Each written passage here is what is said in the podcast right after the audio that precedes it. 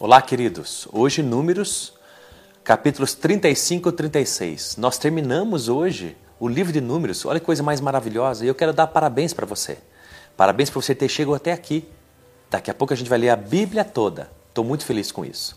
Capítulo 35 vai falar sobre cidades que foram então dadas aos levitas. Foram 48 cidades, diz o verso número 7, que a nação de Israel então separou especificamente para os levitas. O verso 2 diz: Ordena aos israelitas que deem cidades de sua propriedade para os levitas habitarem. Foram mais ou menos 48 cidades, e dessas cidades, não das 48, mas também houve outras cidades chamadas cidades refúgio. Muito interessante essas cidades refúgio, diz ali do verso número 9 ao verso número 15 ali. Por quê?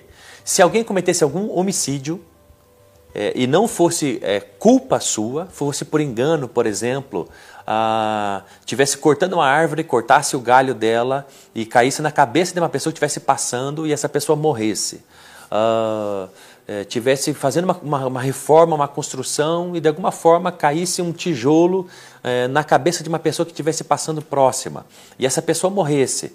É, isso então é um, seria um homicídio mas não culposo. Então essa pessoa poderia correr e fugir rapidamente para a cidade de refúgio e ali se refugiar. Até então que se estabelecesse a culpa ou a inocência ah, dessa, dessa pessoa pelo sangue que foi derramado.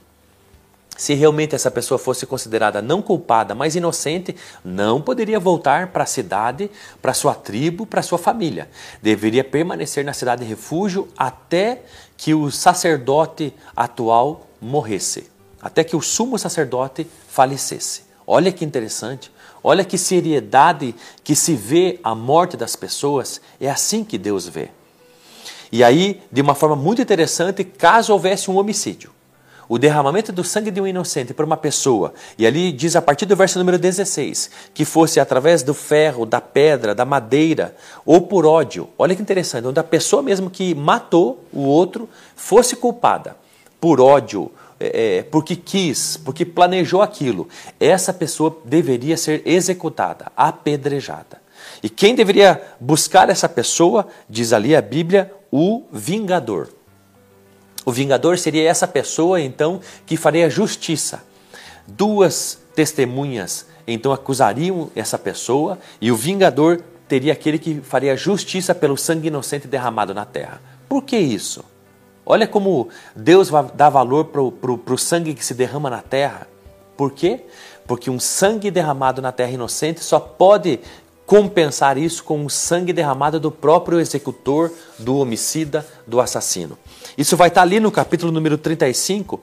Olha ali o verso número 33 e 34, quero ler com você. Assim, não profanareis a terra da vossa habitação, porque o sangue profana a terra. Olha o que Deus está falando. Ele está dizendo que o sangue derramado profana a terra. E nenhuma expiação se poderá fazer pela terra por causa do sangue que nela foi derramado senão com o sangue daquele que o derramou. Olha que interessante. Então, se alguém morre, esse sangue profana a terra e a terra só é restaurada com o sangue de quem matou. E olha o verso número 34: Não contaminareis a terra em que habitareis, no meio da qual eu também habitarei. Olha que interessante, Deus está dizendo que isso é tão importante porque Ele vai habitar na terra. Olha que coisa mais maravilhosa, Deus habitando conosco na terra. Esse sempre foi o desejo de Deus e é isso que vai acontecer na Nova Jerusalém, que ela vai descer lá no final no alto, no livro, diz o livro de Apocalipse, e nós moraremos com Deus em novos céus e nova terra, e Ele vai morar conosco. Isso é maravilhoso. Mas olha o que Deus então dá ênfase a isso, ao homicídio, ao assassinato, ao sangue de um inocente derramando e caindo na terra. A terra é profanada e não tem o que fazer. Por isso o vingador tinha que então fazer justiça e executar então é, é, o assassino. Como? Apedrejando ele com a multidão. Ok?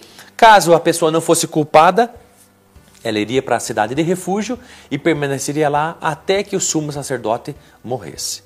Capítulo número 36, o último capítulo, vai falar sobre a herança das mulheres, aquela, aquelas mesmas mulheres que haviam dito sobre ter parte da herança e não apenas os filhos, até porque o seu pai é, é, só tinha tido filhas mulheres, eles estão dizendo agora e pleiteando uma outra coisa, uma segunda coisa. Elas estão pleiteando o seguinte: poder e ter o direito de se casar com os membros da sua mesma tribo, não mesma família, mas mesmo tribo. No caso aqui você vai perceber que é a tribo de Manassés, essas mulheres.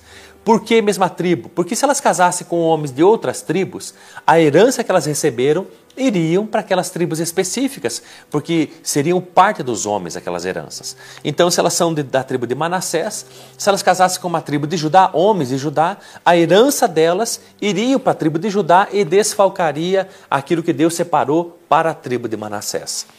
Isso é tão interessante que elas, aquilo que elas dizem é correto. Olha o que diz o verso número 5.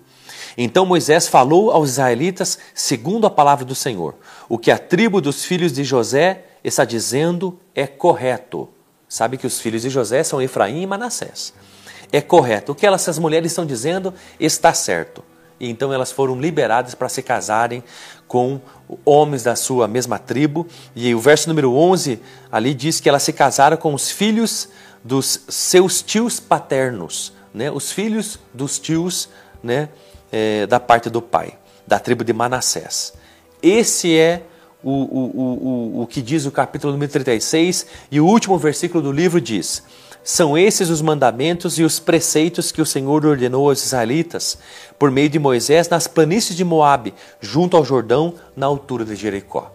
Eles estão agora na iminência de entrar na terra prometida. Deus deu muitas leis, Deus enalteceu de novo os mandamentos que eles deveriam guardar, como eles deveriam proceder, eliminar todos os inimigos da terra de Canaã, estarem juntos, ninguém desistir, crer que Deus daria aquilo que eles iriam lutar para possuir e para ter. E é assim que, cabe, que termina o livro de Números, com muitos números, com muitas informações das tribos, com muitas informações das pessoas mais maduras, número de sacerdotes, de levitas, mas também com muita instrução, com muita palavra de Deus, com muitos milagres, com muita provisão de Deus, com muitas guerras já vencidas pelo povo de Israel e na iminência de entrar agora na terra que Deus prometeu. Muita coisa nesse livro, fiquei maravilhado ao lê-lo e espero que você também. Deus te abençoe. Amanhã o próximo vídeo é sobre Deuteronômio e tem muitas coisas que Deus quer ensinar através desse livro para nós. Fique com Deus.